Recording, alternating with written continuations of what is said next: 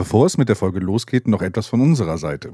Wie ihr ja wisst, tauchen wir in unserem Podcast in die verschiedensten Länder ein, entdecken andere Kulturen, andere Gewohnheiten, lernen neue Orte kennen. Oft lernen wir eigentlich nur einzelne Wörter aus anderen Sprachen kennen. Und so können wir natürlich die meisten Bücher nicht in ihrer Originalsprache lesen. Geschweige denn, falls wir da mal in unserem Urlaub hinreisen würden, uns dort verständigen.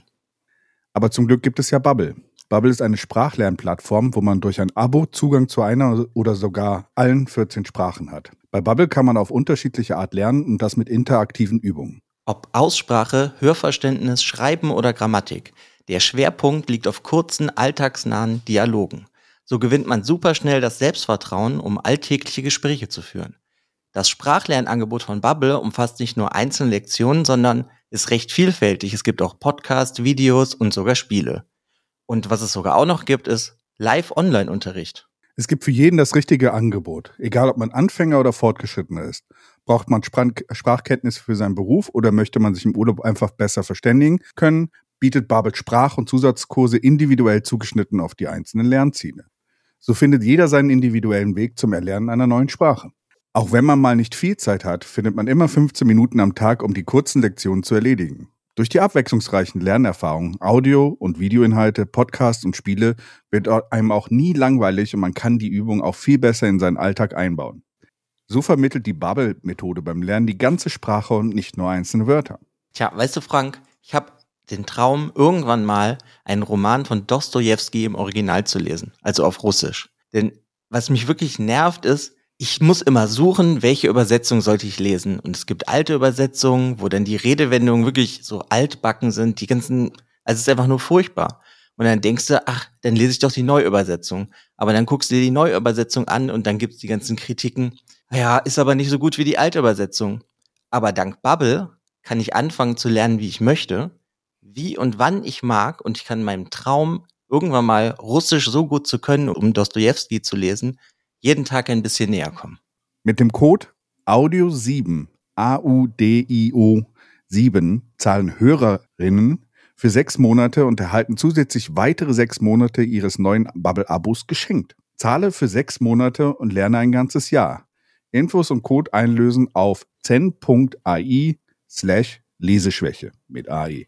Ja, ihr habt richtig gehört. Mit dem Code AUDIO7, A-U-D-I-O 7, zahlen Hörerinnen für sechs Monate und erhalten weitere sechs Monate geschenkt. Und wenn ihr darauf jetzt Lust habt, dann geht auf zen.ai slash Leseschwäche mit AE. Und jetzt viel Spaß mit der Folge. Leseschwäche präsentiert Alliteral ins Weltall, der Sci-Fi und Fantasy Podcast. Hallo und herzlich willkommen. Hallo Frank. Hi Alex. Oh, das ist aber laut. Ja, ich habe geschrien, sorry. War ich doch so sanft. Ja, also, sorry. Kein Problem. ja, willkommen zu mal einer etwas anderen Episode. Nenne ich es jetzt einfach mal. Mhm. Es hat kein neues Format bis jetzt. mal gucken, ob sowas öfters kommt. Ja, ähm, ich fange direkt einfach mal so an. Heute reden wir über Yukio Mishima und sein Manifesto Sonne und Stahl. Das ist dieses Jahr im Mitteldeutscher Verlag rausgekommen, übersetzt von Sabine Mangold. Mhm. Das finde ich jetzt aber das Erste, das muss wichtig sein. Es ist das erste Mal, dass das im Deutschen rausgekommen ist. Das gab es schon im Englischen, ich weiß nicht, aber in anderen Sprachen. Mhm. Aber ja. Und Yukio Mishima ist ein für mich sehr, sehr berühmter Schriftsteller aus Japan gewesen. Mhm. Der aber. Moderne, ne? Bitte? Aus Japans Moderne eigentlich, aber, oder? Ja, ich glaube, der ist, äh, ich habe es natürlich jetzt gerade vergessen, ich glaube 25 geboren. Mhm. Ich muss kurz scrollen, damit ich es dir genau sagen kann. Ja, er ist 14. Januar 25 geboren und 25. November 1970 gestorben. Ja. Ja, und ähm, ich habe von ihm schon relativ viele Bücher gelesen, deswegen habe ich mich halt hierfür interessiert. Und das ist so aus einer Periode, wo der halt schon ganz viele unterschiedliche Bücher vorher geschrieben hat. Und anscheinend hat er sich im Laufe seines Lebens sehr verändert, mhm. was er hier irgendwie in diesem Sonne und Stahl Manifesto zusammenfasst. Ja, kleiner Hinweis auch an die Zuhörer da draußen. Ich habe das Buch nicht gelesen. Deswegen heute auch etwas experimenteller unterwegs. Ja, brauchst du auch in dem Sinne gar nicht, weil ich, ich bin mir eh gar nicht sicher, ob man das lesen muss, dieses Buch. Also ich finde es sehr interessant, aber es ist halt grenzwertig in vielerlei Dingen. Ja, die Person selbst ist auch sehr grenzwertig. Mishima war ja sehr grenzwertig, gerade am Ende hin. Ja, das ist halt die Frage. Ich glaube, der war das eigentlich schon immer, weil seine Bücher, also im, im Endeffekt redet er hier davon, dass er ein, früher ein schwacher Schriftsteller war, nenne ich es mal. Er war dünn, er war kränklich, er ist nicht in den Zweiten Weltkrieg eingezogen worden, also hat er das nicht mitbekommen. Er hat den Zweiten Weltkrieg natürlich überlebt und das hat ihn alles geprägt. Und er hat sozusagen genug von seinem Schriftsteller-Dasein, nenne ich es mal so ein bisschen, weil er ist halt schwächlich und er transformiert sich im Endeffekt zum Bodybuilder, weil seine Vorlieben sind halt eigentlich auch muskulöse Männer. Mhm. Weil da gibt es halt auch so ein paar Fragen. Also ich meine, seine Familie verneint, hat es später auch immer oder verneint es auch immer noch, dass er eigentlich irgendwo in irgendeiner Form homosexuell war. Aber er hat halt so ein paar Werke, die das eigentlich da, das lässt darauf schließen. Und in seinen Augen schreibt er dann, ähm, haben Menschen halt in einer gewissen Art auszusehen. Und auch so der Schriftsteller. Also der Schriftsteller, der ist halt nie in der Sonne, weil seine Arbeit ist halt nur drin, wenn er schreibt. Und, und nachts der, halt, ne? Ja. ja, genau. Und der, er arbeitet natürlich dann auch in die Nacht hinein, weil Kreativität, weiß ich nicht, kennt ja keine Uhrzeit, nenne ich, sage ich jetzt mal. Mhm. Arbeitet bis zum Morgengrauen. Dadurch bist du bleich und weiß ich nicht, wenn du dich gehen lässt, bist du fett oder du bist vielleicht ganz dünn, wenn du halt vielleicht zu konzentriert bist und äh, deiner künstlerischen Arbeit nachgehst. Und ihn widert das dann auf einmal irgendwie an oder ihn hat es vielleicht schon immer angewidert und deswegen transformiert er sich halt. Mhm. Ja, und das finde ich ist einfach schon, weiß ich nicht. Also als ich das gelesen habe, fand ich irgendwie eine sehr krasse Aussage.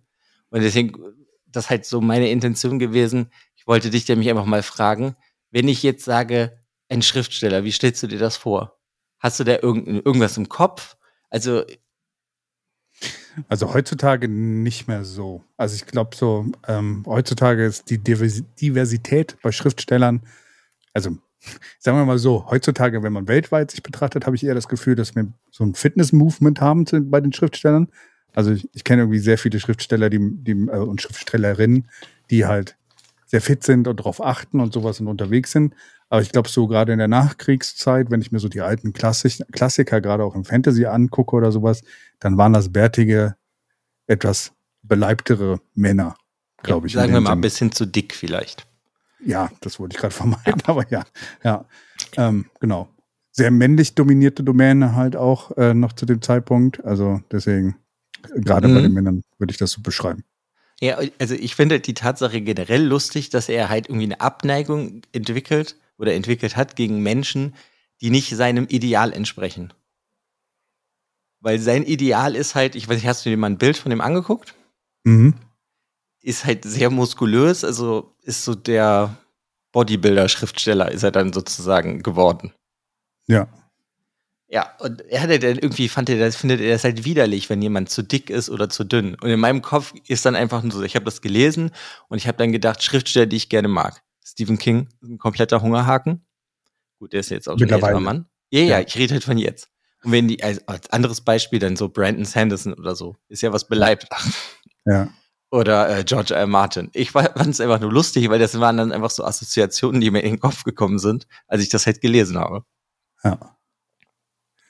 Naja, also, dass sich, dass sich jemand so radikalisiert oder sowas mit seinen, seinen Aussichten und dann so quasi diese Selbsttransformation durchführt und ein Idealbild versucht darzustellen oder sowas, das hatten wir schon häufiger mal, dass das so der Fall war. Ich meine, wenn wir in der, in der Richtung unterwegs sind oder sowas, fallen mir die Filme von, von äh, Leni Riefenstahl ein oder sowas. Hm? Die ganzen äh, quasi Propagandavideos, wo die Deutschen quasi als blonde, große Hühner oder sowas dargestellt worden, dieses Nordische und sowas und trainierte oder sowas. Und das passt so von seiner, also von dem, was er da als Aussage trifft, treibt es so ein bisschen in diese Richtung von Idealbild, ne? Äh, der kräftige. Hm, ja, das auf jeden Fall. Ich, ich finde das halt aber irgendwie für mich ist das alles, was er da hat, so, so ein komischer Gedankengang, weil du, du musst natürlich irgendwie nicht das schön finden, wenn jemand so anders aussieht, als du dir das am liebsten hast. Das ist ja jedem ja, dahingestellt, ob das Sinn macht oder nicht. Ich finde es halt nur so krass, weil er eigentlich so, weil ich habe halt viele Bücher von ihm gelesen, ist er ein sehr offener Schriftsteller, sag ich mal, gewesen, weil er sehr viele europäische und auch so griechische Tragödien-Einflüsse dann in seine Literatur hat oder halt französische Literatur, dass alles so bei ihm da reingekommen ist. Er hat aber von Anfang an immer so damit so ein bisschen gespielt, dass ähm, die Moderne in irgendeiner Form vorkommt und dass das immer negativ ist und die Tradition oder das traditionelle Japan in dem Sinne ist irgendwie immer das, was so als gut hervorgehoben wird. Also das hat er schon mhm. von Anfang an irgendwie gehabt. Und klar, das denke ich mir, ist halt die Zeit, in der er geboren ist und dann wie er aufgewachsen ist. Und als Japaner hast du der, den Zweiten Weltkrieg auch ganz anders mitbekommen als irgendein Europäer oder jemand in Amerika. Ja. Aber er, ja, dass das aber halt so weit führt, dass du wirklich dann irgendwie, weil das nämlich dann der nächste Punkt, wo er dann darauf hinauskommt, dass eigentlich das Schriftsteller-Dasein nicht mehr so wichtig ist, sondern weißt du, er will irgendwie nicht mehr nur seine Romane, nenne ich sie mal, hinterlassen, sondern er sucht sich irgendwie so ein neues Ziel. Das heißt, er ist irgendwie so ein bisschen verblendet, sich verblendet weiterentwickelt. Und das muss ja irgendwas auch mit den Einflüssen dann bei ihm in Japan zu tun gehabt, zu, zu tun gehabt haben, wo er irgendwie dann halt gelebt hat. Weil mhm. er irgendwie immer nationalistischer geworden ist. Ja. Ähm, also das finde ich, das ist so ganz befremdlich, aber äh, ja, Erstmal so. Aus der Zeit her natürlich ist es natürlich, äh, kann man das schon nachvollziehen. Ne? Also nach dem Zweiten Weltkrieg ist ja quasi, also die, wir waren vor kurzem in einem Kinofilm oder sowas, wo das ja auch vorkam oder sowas, und da wurde ja auch gesagt, die Japaner hättest du nur davon weiterzukämpfen, wenn du ihnen das Rückgrat brichst. Und das ist ja passiert im Zweiten Weltkrieg. Ne? Es wurde quasi, äh, quasi äh, so ähm, ein, ein äh, Ereignis mit Hiroshima und Nagasaki hergeführt, dass halt äh, quasi die Japaner aufgegeben haben, weil sie dann gesagt haben, okay, das hat wir, wir, wir können das nicht bekämpfen. Und danach gab es ja so eine Identitätskrise äh, äh, Krise in Japan. Erstmal wurde ja quasi die, die, ähm, das, ähm, der äh, Kaiser und sowas, also quasi die, die ähm, Blutslinie und die herrschende, das herrschende mhm. Haus und sowas, das wurde ja alles quasi egalisiert, ne? Die haben ja keine Macht mehr in Japan. Das wurde quasi dem Ganzen entzogen. Es ist ja quasi nur noch ein Scheinsitz in dem Sinne, der nicht mehr so wirklich viel Einfluss hat. Und es wird ja, ist ja jetzt nur noch politisch getrieben, das Ganze. Mhm. Und äh, ich glaube, das hat auch zu einer Identitätskrise bei den Japanern geführt. Und, sowas. und da kann ich mir vorstellen, dass solche, dass gerade bei solchen Menschen oder sowas, dass so quasi dieses, dieses ja traditionelle quasi dann auch aufkeimen kann. Ne? Ja, okay. Aber ist denn der, also ich meine, weil ich lese ja gerne japanische Literatur und bei vielen merkst du auch, dass es dann westlichen Einfluss bei denen gab, als sie jung waren. Mhm. Aber der scheint für die nicht so negativ zu sein. So bei ihm ist das halt irgendwie sehr, sehr negativ. So dieser mhm. westliche Einfluss. Das, äh, ja. Meinst du denn, dass das viele Japaner dann in dem Sinne so hatten? Weil, äh, wie gesagt, in so anderen Literatur, auch aus der Zeit, hast du das natürlich stellenweise auch, aber oft irgendwie gar nicht, sondern da, da merkst du halt einfach, okay, es gibt halt jetzt mehr diese westlichen Einflüsse, die so diese, dieses japanisch traditionelle Literatur so in so ein bisschen infiltrieren, weil die ja gar keine andere Möglichkeit mehr da ist. Hm. Also ich weiß nicht, also ich kann es nicht beurteilen, ob das in dieser Literatur so auch, äh, ob das so häufig vorkam. Man hat es nur so erlebt, das ist interessant jetzt, wo, wir, wo ich darüber nachdenke oder sowas, wenn du dir doch den Werdegang von Hitler oder sowas mal nachdenkst oder sowas. Er ist ja auch quasi äh, er ist nicht aufgenommen worden in das Militär, weil er halt körperlich auch nicht dazu fähig war. Dann ist er ja irgendwie auch verhaftet worden und hat dann halt im, im, äh, im Gefängnis quasi ja schon angefangen, äh, den Mein Kampf zu schreiben, was ja quasi seine Ideologie war nach im, nach, im Nachhinein. Und er hat ja quasi so ein bisschen diese Ideologie, die Mein Kampf oder sowas, die, die, die äh, Parallelen zu dem Ganzen sind schon überraschend hoch, würde ich sagen so. Ja, aber der hat doch im Ersten Weltkrieg gekämpft. Nee, der wurde, wurde denn, war der nicht krank, deswegen durfte, konnte er nicht. Ich meine, dass, dass da irgendwas war, dass das dann entsprechend nicht mehr äh, fähig war, dann nachher weiter da unterwegs Ja, das kann sein, aber ich hatte irgendwie eine Erinnerung, dass er zumindest kurzzeitig da war und verletzt wurde. Oder verletzt wurde, ja. Doch, ja. Er, der nahm Ende Oktober 1914 an der ersten Flandernschlacht teil. Also er ja, war okay. dabei, aber halt, glaube ich, nicht so lange, der war ja verletzt. Ja, ja. genau.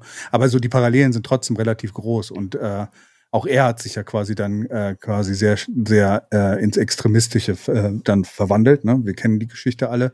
Und ich sehe da so ein bisschen so Parallelen dazu. Ich würde sagen, es, es kommt immer darauf an, ähm, ich weiß jetzt nicht, er wird bestimmt mit seiner Literatur und er hat ja, glaube ich, auch sehr viele Bücher geschrieben, der, mhm. der Yukio. Äh, ähm, 40, über 40 Romane, die auch weit mhm. gefächert mhm. waren von, ich weiß nicht, sogar Science-Fiction-Romane habe ich, glaube ich, gelesen. Ja, ja, das ist jetzt einer, ich glaube, letzten Monat im Englischen rausgekommen, den habe ich mir noch nicht geholt, aber interessiert mich auch, wie der zum Beispiel Science-Fiction schreibt, ja. Genau, richtig. Aber das ist quasi etwas, was bestimmt auch viele von den Japanern so nach dem Zweiten Weltkrieg vielleicht äh, interessiert hat. Generell ist Japan allerdings ein Volk, so wenn quasi das, äh, wenn quasi das Kaiserreich oder sowas dann äh, quasi die Macht verloren hat und die Japaner gebrochen sind oder sowas, äh, wird es da wenig Ausreißer gegeben haben. Weißt du, du hast dieses, dieses, Japan ist sehr davon geprägt, so, was sittet sich und was ist, was gehört sich und dann folgen eigentlich alle dem. Und deswegen kann ich mir vorstellen, dass es nicht so viele waren, die dann in die Richtung gingen. Und deswegen eher dann halt mhm. so eher so doch ein bisschen konträr war und halt auch gerade durch, vielleicht sogar durch das westlich geprägte. Und wenn man das halt auch mit dieser griechischen Sache oder die griechische Tragödie die er ja auch gerne, wohl gerne referenziert hat, dass er quasi da diese Götzen aus den Griechen, griechischen Sachen dann halt auch bisschen mehr mit reingezogen hat und sich da halt so wahrscheinlich ein anderes Mindset. Wie gesagt. Mhm. Ja, ja, auf jeden Fall. Aber ist es ja irgendwie spannend, weil der ist ja ein unglaublich intelligenter Mann, Mensch gewesen. Ja. Weißt, weißt du, also wenn du so viele verschiedene Bücher schreibst und dich mit verschiedener Literatur aus verschiedenen Ländern auseinandersetzt und das dann, sag ich mal, ins japanische mhm. auch so überträgst und dann halt deine Geschichte erzählst wie eine griechische Tragödie, die dann sehr inspiriert ist von einer alten griechischen Tragödie als Beispiel. So, ich meine, das ist ja schon Arbeit, das heißt, du, ich finde das halt krass, weil er muss ja intelligent gewesen sein, aber trotzdem halt irgendeiner Form total verblendet. Und ja. das muss, ist halt dann immer schlimmer geworden. Das ist ja dann dieses, wo es dann halt zu diesem Extremen wird, da sagt er halt, der Körper, also sein Körper ist ein Obstgarten oder ein ja. Körper ist ein Obstgarten, den du entweder bis zur Perfektion kultivieren kannst oder du kannst ihn verwahrlosen lassen. Ja.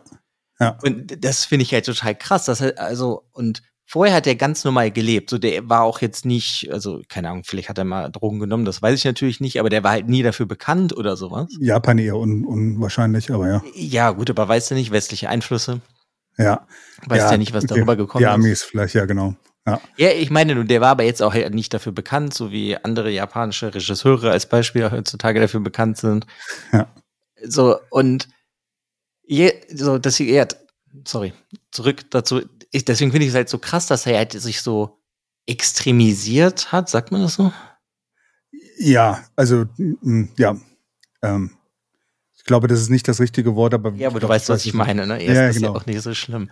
Ja, ja, und dass das halt für ihn dann so weit ging, dass er irgendwie meiner Meinung nach dann irgendwann sein, sich selber sozusagen vermischt hat dazu, also in seinem Kopf, dass er zu einer griechischen Tragödie werden möchte, weil du stählst deinen Körper halt die ganze Zeit mhm. bis zu dem Höhepunkt, wo du stirbst. Und danach ja. kannst du ihn ja nicht mehr stehlen, weil dann löst der Körper sich ja auf. Ja. Und ich finde halt der, der Sprung so krass von, dass du viele unglaublich schöne, tolle Romane oder Literatur im Generellen hinterlassen möchtest, zu diesem Grundgedanken. Mhm. Das ist halt so, also in meinem Kopf ist es vorher, hat er seinen Geist gestählt sozusagen und halt ähm, ihn immer erweitert und verbessert. Und jetzt will er halt das eigentlich größtenteils nur noch mit seinem Körper machen. Ich meine, der hat immer noch Bücher danach geschrieben. Mhm. Aber das ist halt schon krass. Und das ist ja dann halt darin geendet, dass er, Sekunde, ich habe gerade verloren, 1970. Ja, ne? ja, genau, dass er 1970 einen Putschversuch gemacht hat. Ja, fingiert, wie man auch, glaube ich, irgendwie sagt. Ne? Also es war, war ihm, glaube ich, klar, dass das ja. niemals Erfolg haben wird. Ne? Also ja, aber äh, gut, dann hat er hat das halt fingiert und da hat er die japanische Armee dazu aufgefordert, das Parlament zu besetzen und ja. eine Wiedereinsetzung des Kaisers als politischen Machthaber. Ja. Und er hatte den Menschen vorgeworfen, also den paar Soldaten, denen er das erzählt hat, wo er auf so einem Balkon stand, dass mhm. er ihnen äh, vorgeworfen hat, ihre eigene Existenz, also die Tradition sozusagen zu verleugnen und halt ihren Samurai-Geist verloren zu haben. Und äh, hat dann, weil es ja klar war, dass es halt nicht funktioniert, hat er dann halt Seppuku begangen, aber auch nicht schön, weil das ist ja, du schneidest dir den Bauch auf und jemand anderes schlägt dir den Kopf ab. Mhm. Und der Mann, der, also die, der war ja mit mehreren Männern da und der Mann, der ihm den Kopf abschlagen sollte, hat drei Versuche gebraucht und es immer noch nicht geschafft, bis ein anderer übernommen hat und ihn dann den Kopf abgeschlagen hat. Mhm. Also ein vollkommen grauenhafter Mord. Ähm, nicht Mord, ist ja doch Selbstmord. Mhm. Und, aber vollkommen sinnlos, wenn wir mal ganz ehrlich sind. Weil wenn du ja vorher doch weißt, dass das nichts bringt, äh, weißt du, weil du kannst ja damit so eigentlich ja nichts stürzen und nichts Vielleicht, ja. also ich mein, ich, was, was ich, als ich das gelesen habe oder sowas, erstmal, äh, kann, man kann ihn nicht mehr fragen und ich weiß es nicht genau. Normalerweise diese, diese, dieses, ähm, dieses, dass er extre äh, extremer wird in dem Verhand äh, in dem Handeln, das er hat und dieses gerade sehr traditionell gerichtet oder sowas, ist ja normalerweise, wenn du von Charakteren sprichst, so ein bisschen aus dem Selbstzweifel oder aus äh, Kritik an sich selber, also dass er mit sich selber nicht zufrieden war und deswegen so dieses Idealbild vorgestellt hat. Und dieses Ende, wie er dann auch geendet hat, hat für mich so, von dem, was ich gelesen habe, wie gesagt, ich habe keine anderen Bücher oder ich habe keine Bücher von ihm gelesen oder sowas, kommt mir so ein bisschen rüber, als wenn er versucht hat, ein Märtyrer zu werden. Ja, in irgendeiner Form halt schon, ne? Ja. Dass ja, er halt das quasi an, auch, ja. ja. Weil er gerade so an seiner Hochzeit oder an dem Höchstpunkt seiner, seiner, seiner Schaffen, seines Schaffens und seiner körperlichen Fitheit, ich glaube 45 oder was war der? Ja, irgendwie so in dem Dreh ja, also noch relativ jung eigentlich, ja, äh, dass er sich da dann halt getötet hat und da eigentlich dann vielleicht so ein bisschen seinem ver, verrückten oder halt ver, äh, verschrobenen Wahn halt auch in dem, was, was er, was er sieht, was so der Punkt ist, gedacht hat, aus ihm vielleicht entsteht daraus noch eine Bewegung oder sowas, ne? Indem er da halt quasi so äh, sehr theatralisch dann halt auch sich äh, sein Leben dann davon gibt und sowas. Deswegen. Mhm. Ich meine, er hat ja dann, also in dem Buch erzählt er auch, dass das Erreichen eines politischen Ziels nicht entscheidend ist, aber die mhm. Tat. Mhm. Also ja. ist das Entscheidende, dass er das halt so gemacht hat und dass er halt dann diesen rituellen Selbstmord begangen hat. Aber in meinem Kopf ist es halt so, okay, für dich ist die Tat wichtig, das war der Höhepunkt und danach bist du halt weg. So, aber übrig bleibt im Endeffekt immer noch die wunderschöne Literatur, aber so gut wie gar nicht für mich dieser dieser Selbstmord oder diese Tat, die ist halt für mich vollkommen wahnsinnig und egal. Ich genieße trotzdem halt Literatur von dem. Ja. Und äh, weißt du, dadurch hat er für mich halt überhaupt nicht das irgendwie geschafft, was er da irgendwie schaffen wollte, weil ja, für ja, mich ist halt die schöne Literatur geblieben. Ja, ich meine, er hat auch in Japan nicht geschafft, was er, was er beschaffen wollte. Ne? Also so wie ich gelesen habe, ist er zehn Jahre lang eigentlich totgeschwiegen worden danach. Mhm, klar. Also so, so quasi ein Jahrzehnt ist er ja quasi erstmal komplett totgeschwiegen worden wir ignorieren ist ja sehr japanisch teilweise ja, dass wir halt einfach das, was, was gemacht wurde oder was, was nicht passt, wird einfach ignoriert äh, und keiner redet darüber. Ähm, deswegen hat er das nicht erreicht. Das ist interessant. Also ähm, deswegen will ich ihm auch nicht absprechen oder sowas, dass er interessante Romane geschrieben hat oder sowas. Aber das, was jetzt am Ende passiert ist, äh, er war ja auch für den Friedens, also für den Nobelpreis vorgeschlagen, mehrfach. Ja, ja, vorgeschlagen ist aber nicht nominiert worden, sondern das war ja. Kawabata damals ein Bekannter oder sein also er Lehrmeister vorgeschlagen ist das Favorit. Wort. Ja, ja, aber. Ja, aber das ist dann halt Kawabata, falls ich es richtig ausspreche, geworden. Mhm, genau. Aber die kannten sich auch. Beziehungsweise der Mishima hat dann, glaube ich, so heißt es sowieso, es hat sich so zurückgezogen, damit der andere den kriegen kann. Ja. Ja, aber ich meine, es gibt auch heute den Yukio Mishima-Preis und der wird auch teilweise in der Schule gelesen in Japan. Aber ich habe irgendwie nicht das Gefühl, dass womit er geendet hat, dass das das ist, woran sich die Leute erinnern, sondern dass es halt irgendwie eher die Literatur ist. Bis auf so was äh, anderes, was habe ich so in letzter Zeit mitbekommen, weil ich bin öfters auch mal auf Reddit und da habe ich zum Beispiel auch, ich weiß jetzt nicht, wie das bei Reddit heißt, da abonniert Yukio Mishima mhm. und da hast du öfters mal Subreddit. so. Bitte? Subreddit. Danke, genau. Subreddit von Yukio Mishima bin ich, weil damit ich halt mitbekomme, wenn mal ein neues Buch von dem veröffentlicht wird in Englischen. Mhm. Und da hast du relativ viele junge Amerikaner, die dann auch immer nur von diesem Sonne und Stahl reden, von diesem Manifest, weil die sich damit irgendwie identifizieren können, weil die anscheinend irgendwie sich selbst finden wollen, aber dann ist das irgendwie, finde ich, genau das falsche Buch und das ist sogar anscheinend, habe ich nur gelesen, habe ich nicht, äh, keine weitere Information zu, soll das auch in Italien so sein dass ja. der Mishima ein Symbol für junge Rechte geworden ist. Und das habe ich zum Beispiel mitbekommen. Es ist vor einem Jahr oder zwei ein Comic rausgekommen, Yukio Mishima, der letzte Samurai von zwei Italienern. 2020, ja, hatte ich gelesen. Okay, drei Jahre. Ja. Das hatte ich damals mir auch auf die Wunschliste gesetzt, aber dachte ich so, ja, keine Ahnung, die können mir, glaube ich, auch nichts Neues erzählen. Aber anscheinend spielt das da so rein, dass das halt mhm. diese jungen Männer faszinierend sind von dem und anscheinend an diesen Gedankengängen, die er dann da hatte, wobei ich halt persönlich sagen würde, diese Gedankengänge, die er hier hat, die sind zwar teilweise schon geschrieben, aber die sollte man schon mit Erläuterungen lesen oder halt so ein bisschen darüber Bescheid wissen, ja. weil sonst ist das halt teilweise sehr verblendet. Ja, aber du, du hast es ja heutzutage, leider hast du ja weltweit relativ starken Rechtsruck momentan, ne? Und deswegen gerade Jugendliche oder sowas werden sich halt irgendwo dann Literatur suchen, die sie bestätigt. Und gerade so etwas verblendete Literatur wie das, also der Roman ist bestimmt gut geschrieben oder sowas, aber die, die Themen da drin werden natürlich dann falsch ausgelegt. Ne? Also das wird dann, also Nee, das ist ja kein Roman, das ist ja dieses Heft. Essay oder sowas, ne? Es ist ja. ein Essay eigentlich, ne? Oder dass das halt dann, dann genutzt wird, um sich selber zu bestätigen und sowas. Und da kann ich gerade so, also Italien ist natürlich auch so, so, so ein Land, wo wo es halt auch gerade so, Deutschland kann ich mir auch vorstellen, wobei da, glaube ich, so der Bezug zu den japanischen Sachen, weiß ich nicht, ob der so groß ist dann äh, bei den Rechten. Da gibt es, glaube ich, andere Literatur, die sie da eher bestärkt oder sowas. Aber ja, es ist halt schon interessant, dass das noch so Bedeutung hat heutzutage wie sehr die das äh, Buch in Japan Bedeutung hat. Ich habe gelesen, dass es auch da noch sehr bedeutungsvoll sein soll. Wobei Japan auch so wieder so ein bisschen gerade auch äh, äh, eine ziemliche Änderung durchmacht. Ne? Also wir hatten ja mhm. lange Zeit Shinzo Abe als äh, jemand, der auch quasi dieses Nationalistische sehr stark geprägt hat wieder. Ne? Also quasi mhm.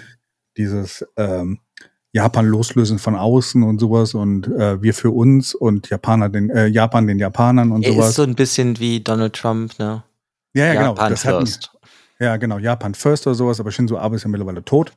Der mhm. ist ja getötet worden durch einen Anschlag. Und der neue, der äh, ähm, Fumio Kishida, äh, der ist ja eher äh, anders, ne? Also der ist Liberaler ja, oder? Ja, liberaler, der ist aus der Liberal Democratic Party und ja, ist halt. Das. ja, aber auch vom, vom, von seiner Einstellung her ist er, glaube ich, moderat konservativ. Also eher, ähm, dass gerade sehr viel Geld investiert wird, zum einen in äh, Kinder, ne? also dass quasi mhm. diese Geburtenrate in Japan wieder hochgeht, weil, wenn man ehrlich ist, ist Japan in dem Sinne am Aussterben. Ja, habe ich auch ja. gelesen, dass sie so, so, super niedrig ist, die Geburtenrate, ja. ja die Geburtenrate ist super niedrig, weil alle nur am Arbeiten sind und sowas und das Land besteht nur noch aus alten Menschen. Deswegen ist das gerade auch so äh, krass und deswegen kann ich vorstellen, dass dann deswegen vielleicht auch die Literatur dann noch äh, gerade bei den älteren Generationen vielleicht noch ein bisschen mehr Einfluss hat. Ich weiß jetzt nicht, wie es bei der Jugend ist. Da würde ich eher sagen, dass da eher modernere Sachen unterwegs sind in Japan. Also gerade die ja, Jugend ein bisschen. Das meinte ich ja vorhin, also ein paar Bücher von dem werden auch in der Schule gelesen. Das ist dann halt Schullektüre. Mhm. Also jetzt ja. nicht dieser Essay hier oder diese Essays, sondern halt wirklich Romane von dem. Ja. Es ist gut, dass es wenigstens in der Schule mal aufgekommen ist, man sich damit auseinandersetzt, weil, wie gesagt, eine Zeit lang war der ja tabu. Ne? Also da war quasi ja eher der Punkt, dass man dann nichts über ihn gemacht hat. Ja, aber, ich glaube, das, das, ist halt ja. so ein bisschen sehr spannend bei dem, weil seine Literatur wirklich, also ich meine, das ist natürlich Geschmackssache, aber im Generellen gesehen ist seine Literatur einfach zu gut dafür, dass du den, den vergessen könntest. Ja.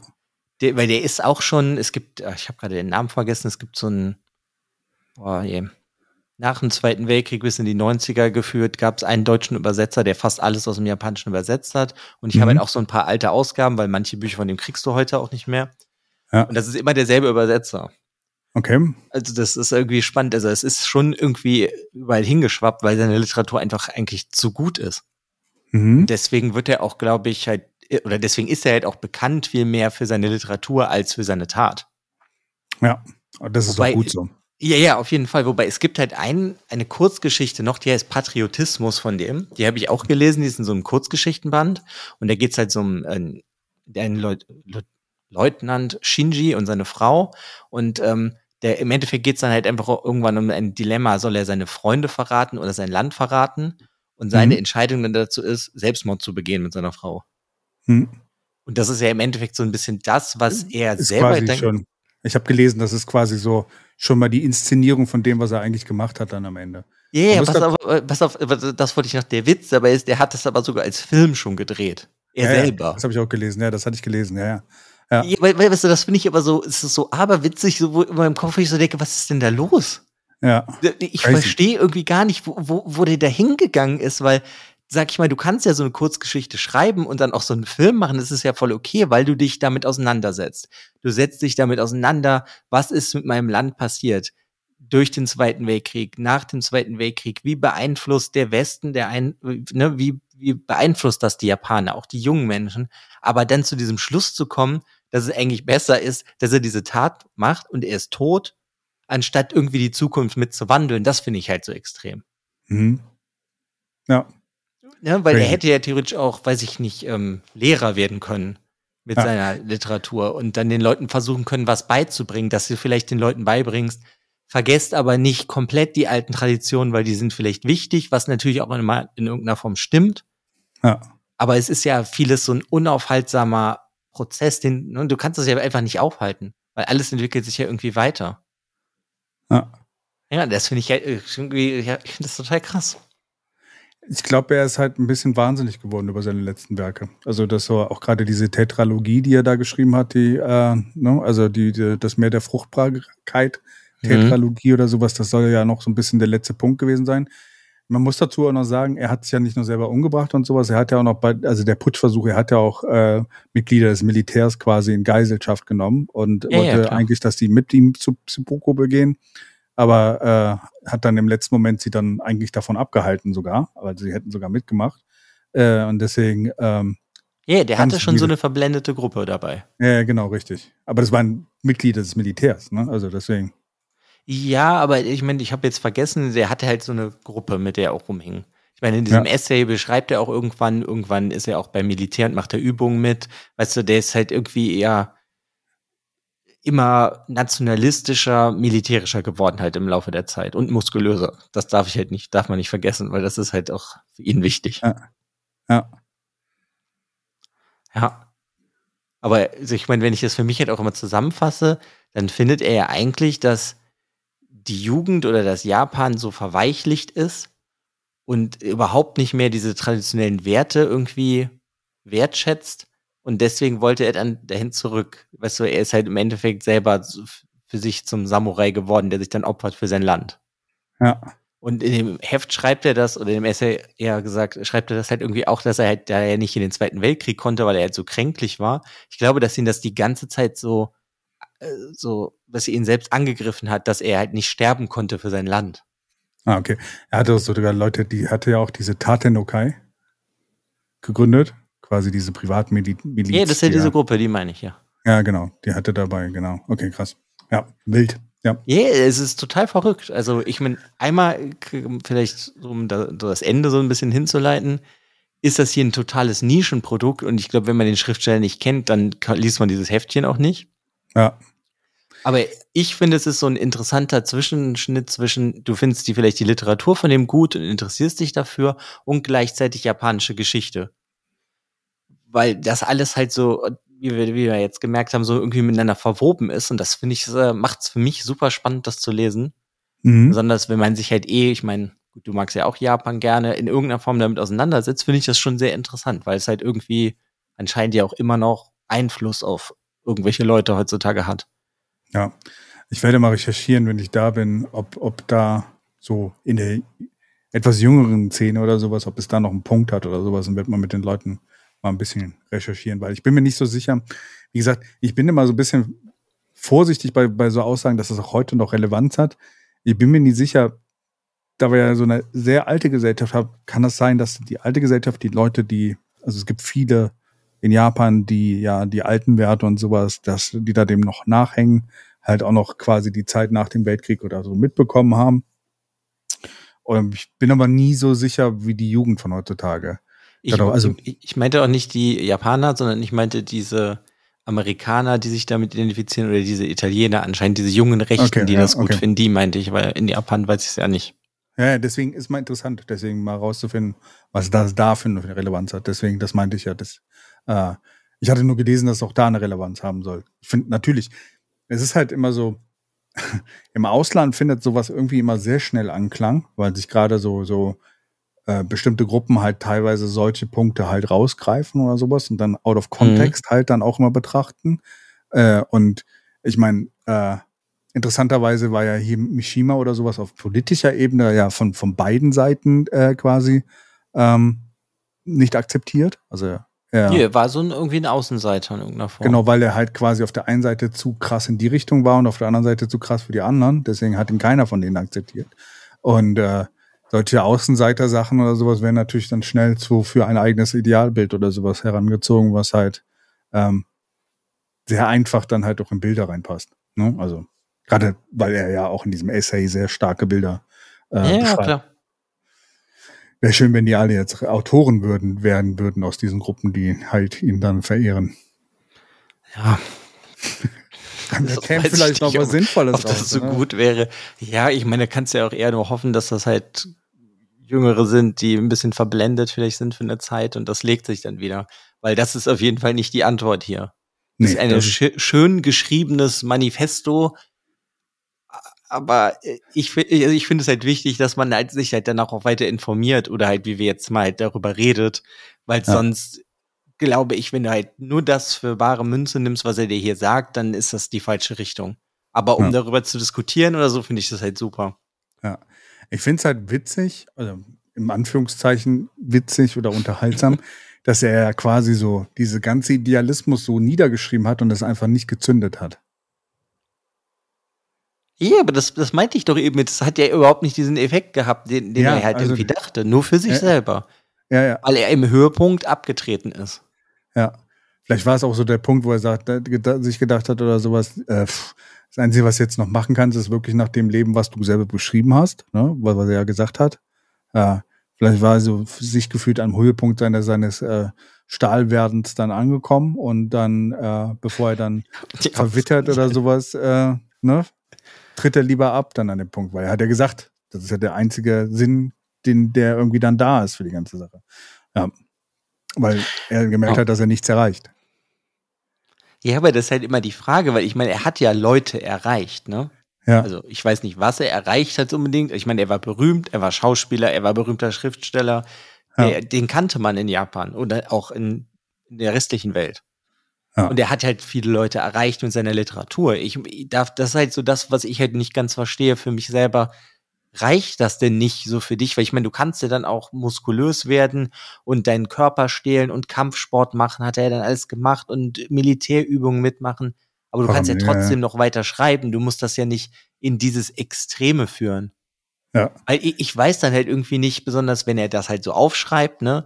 die Tat ist wichtiger als das, was am Ende rauskommt, dann diese Kurzgeschichte Patriotismus, dann den Film selber mit darüber machen. Da hat er das ja eigentlich jetzt schon mehrmals dann geschrieben, er hat Video gezeigt und dann hat er es selber gemacht. Ja.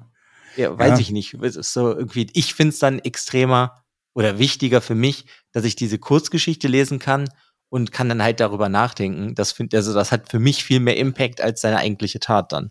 Ja. Und es, seien wir auch froh, dass das halt einfach nicht gefruchtet hat. Ich finde es halt lustig, wenn ich mir so diese Tate no Kai angucke oder sowas, die, die diese äh, Gruppe, die er da gebildet hat. 80 Leute sind jetzt nicht unbedingt viel in Japan, ne? Also, das hat dann doch so, es ist so, so, er hat sich, glaube ich, in seinem Idealismus, den er sich halt, also, ich meine, das ist ja auch wahrscheinlich ein Prozess gewesen, der von, äh, von, äh, von einem bestimmten Startpunkt dann nachher dann immer extremer wurde. Ne? Und er hat sich halt, glaube ich, in seinem eigenen Idealismus dann verloren. Und mhm. äh, es hat die, ich man muss ihm zugestehen, er hat das bis zum Ende durchgelebt oder sowas, aber einen Effekt hat es nicht. Also zum Glück. Also, also ich kann einfach nur, weil ich habe so, also ich habe natürlich nicht alles von dem gelesen, aber ich glaube, ich habe so zwölf Bücher bis jetzt von dem gelesen. Und das fängt bei dem schon früh an, wo halt diese Grundideen davon da sind, dass die Traditionen wichtiger sind als die moderne, die moderne ist schlechter. So, ja. das hat bei dem schon früh angefangen. Also hat ich habe sehr gelesen, lange gebrodelt. Ja, wobei ich aber allerdings gehört habe, dass du gerade die anfänglichen Romane das teilweise auch eher karikatiert haben, oder? Äh. Ja, ja, das auf jeden Fall. Aber das war schon immer irgendein Thema, das meine ich damit. Ja, ja. Dass das halt irgendwie in ihm gebrodelt hat, so, dass es irgendwie dann halt literarisch raus musste. Ja. Ja, und oh. irgendwann hat es ihn dann quasi komplett damit mit heruntergezogen. Mhm. Ja, ist schon extrem.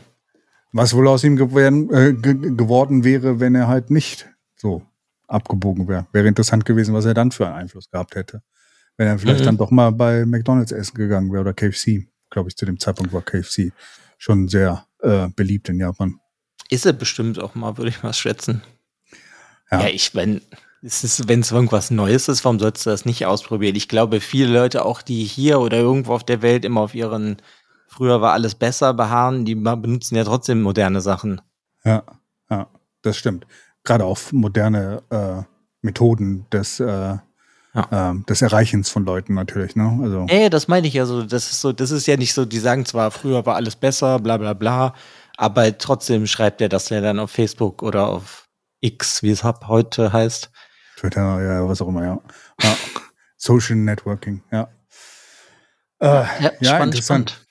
Ja, ich bin mal gespannt. Also wie gesagt, ich werde werd auf jeden Fall, wenn ich drüben bin, mal mit äh, Japanern dazu sprechen, gerade auch so, die ich da kenne, mal mal einfach mal nachfragen, ob sie davon überhaupt wissen und äh, wie bewusst und wie, wie präsent das momentan überhaupt ist in Japan. Ja, das fände ich super interessant.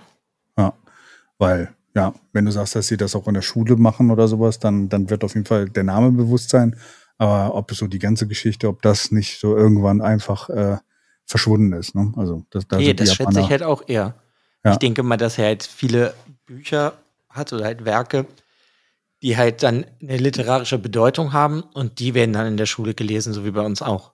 Ja, aber alles andere wird halt ignoriert dann an der Stelle. Also ja, ja spannend. Ja, würde ich sagen, ich danke dir auf jeden Fall, dass du mit mir darüber geredet hast. Sehr gerne. Ihr da draußen, vielen Dank fürs Zuhören. Wenn ihr Lust habt, könnt ihr uns gerne schreiben auf Instagram, auf wie heißt das, Discord.